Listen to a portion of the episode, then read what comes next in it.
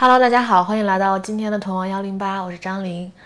嗯，上周对不起啊，上周确实是忘记录播课了，就是完全完全忘记录播课这件事情了。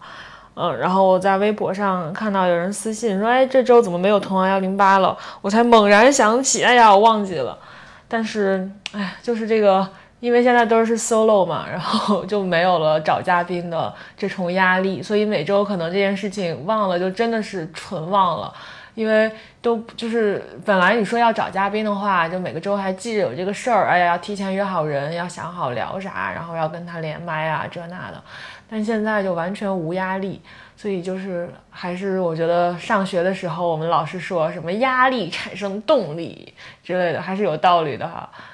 嗯，那就说，哎，我们就先聊一聊录播课这个事情吧。嗯，我觉得录了这么多期 solo 之后，我有一个感受，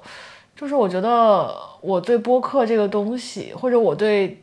对谈，尤其是文人对谈这种形式，产生了一种倦怠感。嗯，也不是说我最近，就我最近确实没有在密集的跟文人进行一些对谈。正是因为没有，所以我觉得这个喘息的时间，这个平静的时间，让我回过头来反思我之前组织的这些文人对谈活动。我发现，就有啥呢？留下啥呢？或者，呃，真的产生了什么真知灼见呢？就大部分都是一些牢骚之语罢了，大部分都是一些，呃，试图博人眼球的。然后说一些出位的话，然后用用一些很自以为很精妙的比喻，自以为很精准的讽刺，然后来讲这些生活里边就是到处都有的，每个人都在体验和经历的事情。嗯，我就发现好无聊呀，说实话好无聊呀。嗯，我就愈发不想。其实本来。你说这个播客，就我所有的平台，播客、B 站什么的都可以，呃，大可以去搞这种文人对谈活动。而且我发现，尤其是最近吧，就是这种东西如雨后春笋般涌现出来。嗯，不管是就学的像的，学的不像的，反正总之吧，就这种。文化几个那个中文系毕业，尤其是中文系毕业的文男文女坐在一起侃大山聊天的节目越来越多。你打开小宇宙，比比皆是，然后每一个都起着这种，嗯，看似想要挑战别人、想要去戏谑一番的标题。我来给大家念一念啊，就随便打开一个。哦，我知道了，我。我发现了，我不能读，我不能读小宇宙上的标题，这太容易得罪人了。你不知道你读的哪个标题，就是你的哪个朋友的朋友做了一档博客。这样，我读我自己的标题，我读一下屯王幺零八的标题，呃，小年约饭吧，小年约饭的标题比较那啥。这儿，节目。你看这个，嗯，留守儿童逆袭九八五又如何？打工人的孩子还是打工人。北大中文系才子吐槽：中国没有配得上顶尖文科生的工作。还有这个，北大学生会主席冒号：我每天都活在失败当中。那些生命中终究不可避免的相聚和别离。和新东方 say 拜拜的小镇做题家，我是怎么治好文科病的？就是，呃，现在小宇宙打开就是比比皆是这样的标题、这样的内容、这样的看似冒犯的、看似反思、看似戏谑的一些谈话。嗯，没有说他做的不好，没有说他导向错误，他非常 OK，非常好。然后是。我觉得是这代年轻人，尤其是这代互联网上的文男文女们，宣泄自己的无处安放的小巧思、小情绪的一个很好的地方。嗯，但我就是觉得我自己不再想聊这些东西了，或者我觉得聊这些东西有点，嗯，有点消耗，有点内耗自己了。就是它会让你觉得很嗨，让你觉得啊，找到了知己，找到了跟我想的一样的人，然后我们在一起去，呃，嬉笑怒骂所谓的，然后去给这些现象，呃，套一个壳子，然后套一个。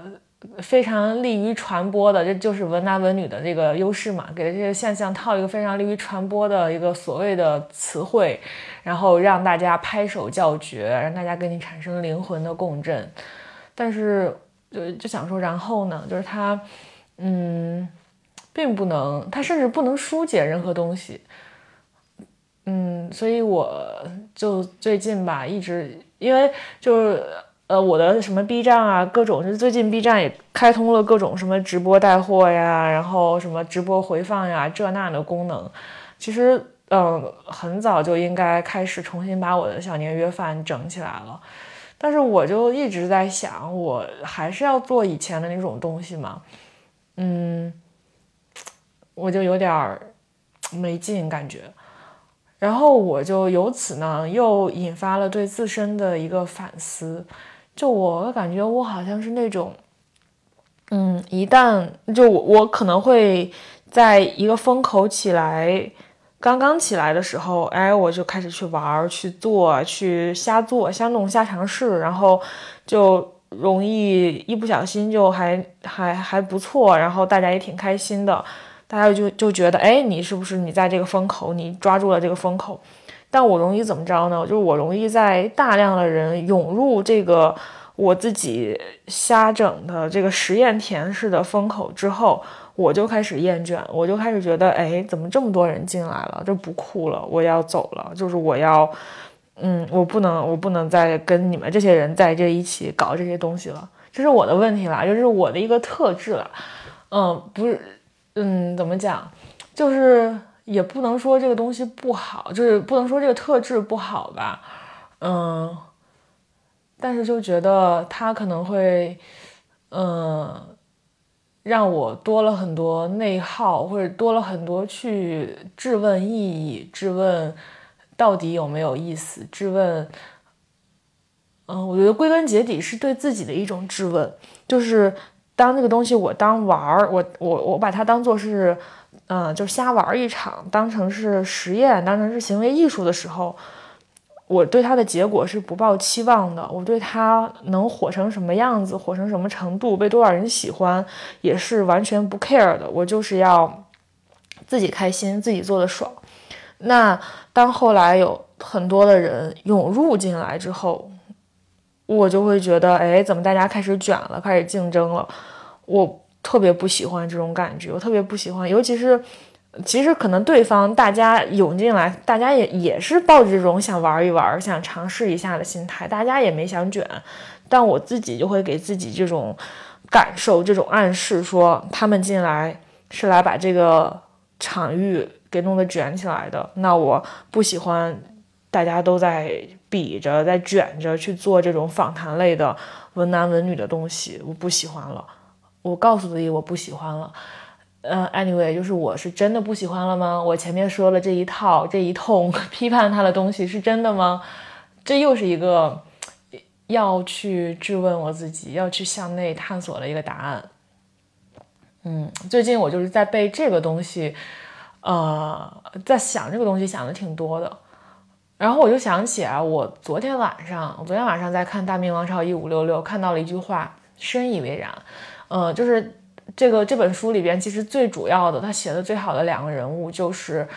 呃，海海瑞和嘉靖皇帝，就是一个是权力最高处的一个非常孤独的一个君主的形象，就。嘉靖也特别牛逼，他是一个二十多年不理不上朝，不说不理朝政，不上朝，但却把朝政牢牢地把持在自己手里的这么一个皇帝。就是他把这些大臣啊，把宦官呀，把他们的心思玩弄得死死的。然后今天大他他就是大家以为这个朝局很乱，然后各种贪污腐败什么的，然后这个党那个党就是两个互相在对峙，在互相搞对方的人，但其实。这一切都是被嘉靖给冷冷的看在眼里的，然后他的，呃，任何一个小小的调动、小小的调令，其实都是他呃想要把这个朝局更加牢牢的握在自己手里的一些动作、一些手段而已。嗯，但整体看下来，他是非常孤独的。然后，另外还有一个人就是海瑞嘛，海瑞就是一个我们都知道，就是历史上的大清官，刚正不阿海老爷。然后，嗯，他的孤独其实是一种道德上的孤独吧，就是没有人能做到像他那样至，就是呃，极度的。清廉，极度的对对，就是对正义有一种极度极度的追求，对规则有一种极度的遵守的渴望，就这种东西是已经到了，已经成了他心里的执念那种感觉了。对，然后这这这这是一个，就是这是那个什么题外话，就是说我当时看一五六六看到了一段话，一句话，就说这个海瑞。嗯，就说之前有一个浙江大贪官是海瑞的上司，然后在之前的时候就特别看不惯海瑞啊，怎么怎么着，结果这个大贪官现在要受审了，现在已经被查出来了，然后让海瑞去，皇上让海瑞去审这个大贪官，然后海瑞就对他一通审，但是呢，嗯，就是在这个过程当中，这个大贪官其实改观了他之前对海瑞的印象，他之前就觉得海瑞就是一个刺儿头，就是一个，呃。瞎就是瞎瞎刚正不阿了这么一个所谓的清官，但是嗯，通过这次审讯之后，通过海瑞的这些言辞之后言论，他突然对海瑞印象就是他悟到了一件事情，就是呃，海瑞这种一身正气，就是正气到不行的人，其实正气的背后是有一个东西在支撑的，那就是真，就是真实的那个真。嗯，一个人如果他要表现出正气，就是他对外表现的是刚正不阿、一身正气、非常正的那种感觉，那一定是因为他的底层，他对自己、对别人是一个非常真的人，因为真的人才是，呃，不怕，才才是才敢正，就只有真的人才敢正。对，但大概那个话就是这个意思了，所以。呃，我突然对“真正”这个词有了一个新的理解，就是我觉得“真正”这个词好好啊。要是有一个人又真又正，那真是一个 好人，那真是一个，我真是喜欢这样的人。我就想说，要是以后我有了孩子，我就要给他起名叫真正，感觉“真正”这个名字也挺好的，什么某真正。嗯，说到真正，对对，说到对，就说到真嘛，就是。哦，我觉得真还挺难的，挺重要的。然后很少有能，我目之所及，周围的人很少有人能做到完全的对自己真诚，对别人真诚，或者这个真诚不一定是不一定，甚至都不一定要真诚，就真对自己真，对别人真，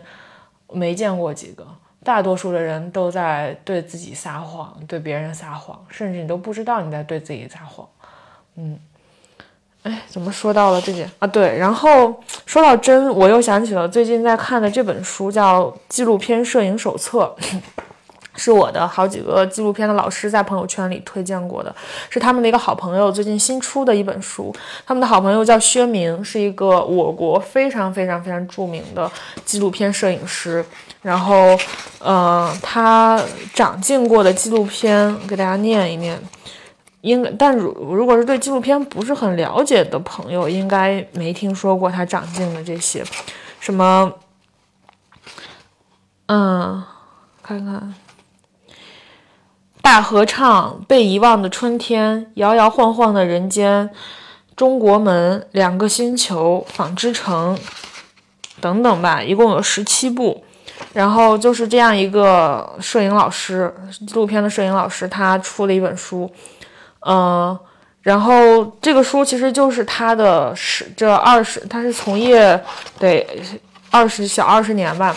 的一个记录，就是他的一些对于纪录片摄影的思考干货的总结，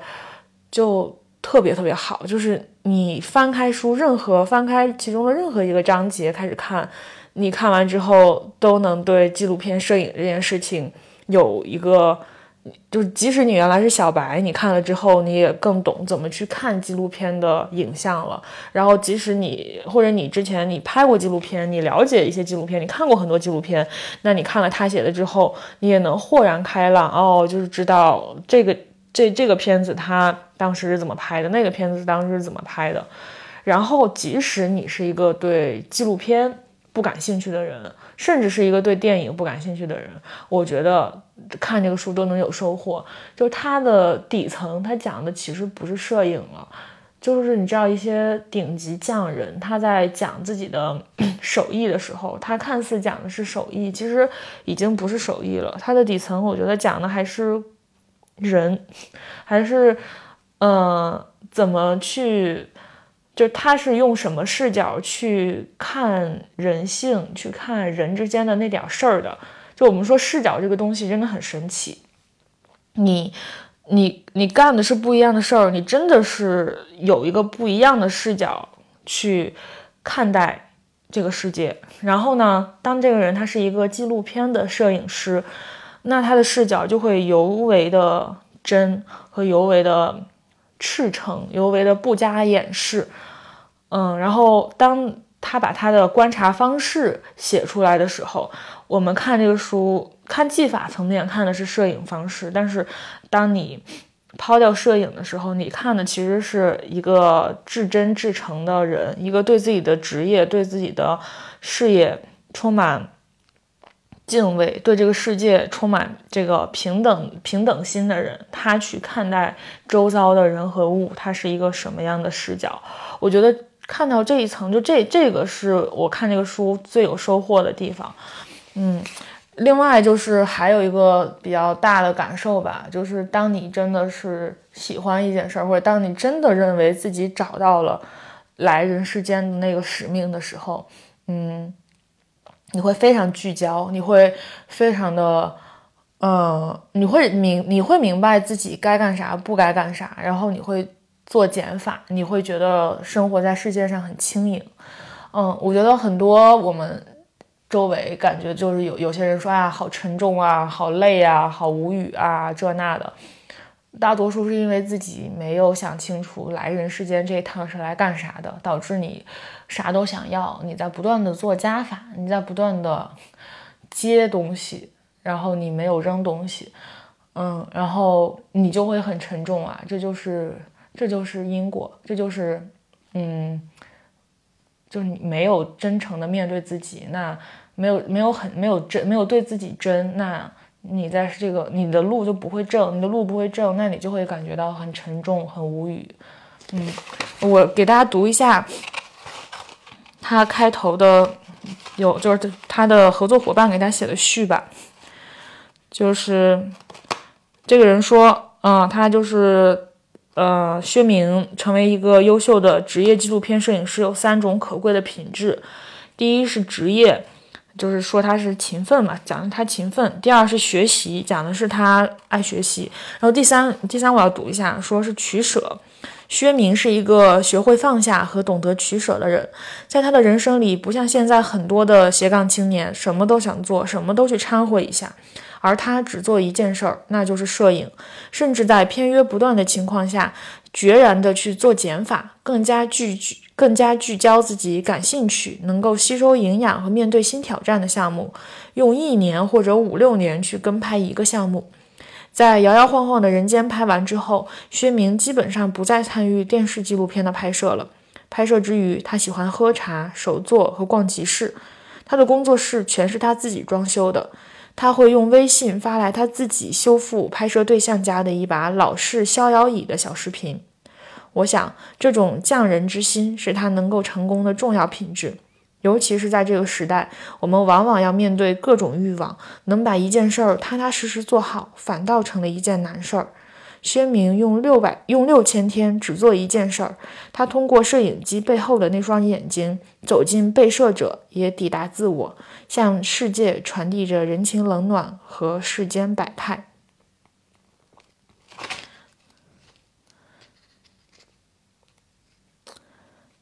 然后，嗯，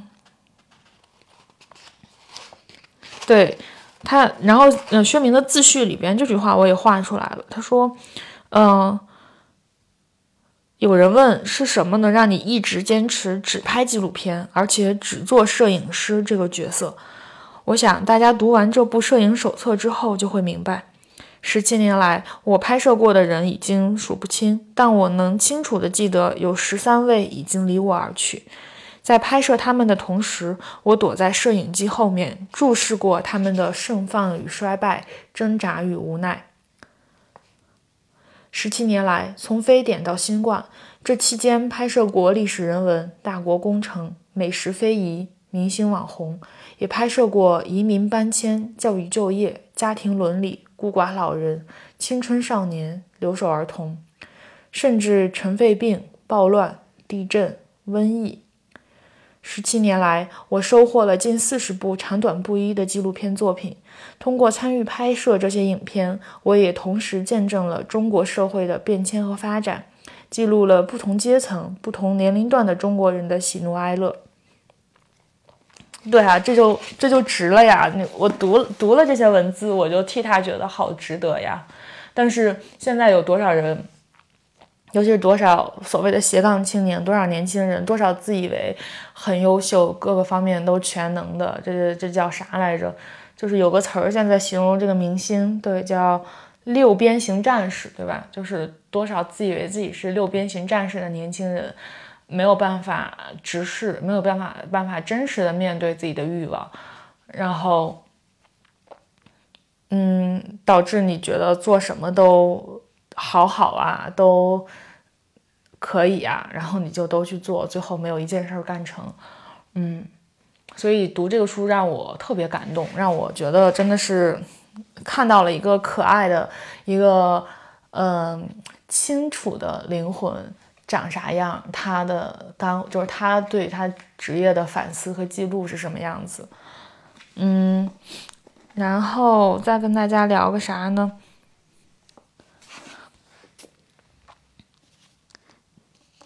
然后我最近还在继续读这个《必有人重写爱情》，就是北岛的这个集子。那最后就送给大家一首《时间的玫瑰》吧，是北岛一首著名的诗，然后也被钟立风。改成了一首歌，大家可以去听一下，我觉得还挺好听的。时间的玫瑰，当守门人沉睡，你和风暴一起转身，拥抱中老去的是时间的玫瑰。当鸟路界定天空，你回望那落日，消失中呈现的是时间的玫瑰。当刀在水中折弯，你踏笛声过桥，密谋中哭喊的是。时间的玫瑰，当笔画出地平线，你被东方之罗惊醒，回声中开放的是时间的玫瑰。镜中永远是此刻，此刻通向永。镜中永远是此刻，此刻通向重生之门。那门开向大海，时间的玫瑰。好，读完了。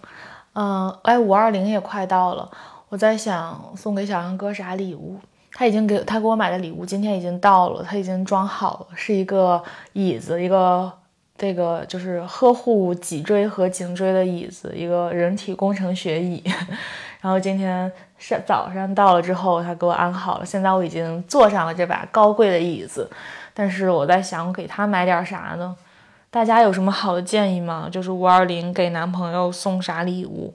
有有好的创意的话，可以在评论区告诉我。我真的非常缺创意，就是我盯着我的淘宝已经刷了三天，真的没有没有找到好的礼物。嗯，大家对，跟大家说一下这个筛选条件哈，就是呃两千块钱以内，然后呢，呃。小杨哥喜欢的东西，他喜欢运动，他喜欢，他就喜欢运动，然后啊喜欢狗，嗯，然后他比较喜欢这种颜色不要很艳丽的，他喜欢实用的东西，嗯，哦，对，他还喜欢做饭，但是我之前鉴于我之前经常买礼物给他买做饭相关的用品，让他给我做饭，所以我觉得他并不是很喜欢我给他买做饭相关的用品。嗯，还有啥？所以我就是因为他喜欢运动嘛，所以我一直在挑一些运动相关的东西，但是就没有挑到特别合适的。Anyway，反正大家如果能有什么好的主意，就可以在评论区告诉我啦。嗯。那明天就是五二零了，然后祝大家有没有有没有情人都可以开心的度过五二零这一天。好，那这期童话幺零八到这里就结束啦，希望下期是有嘉宾的一期，拜拜。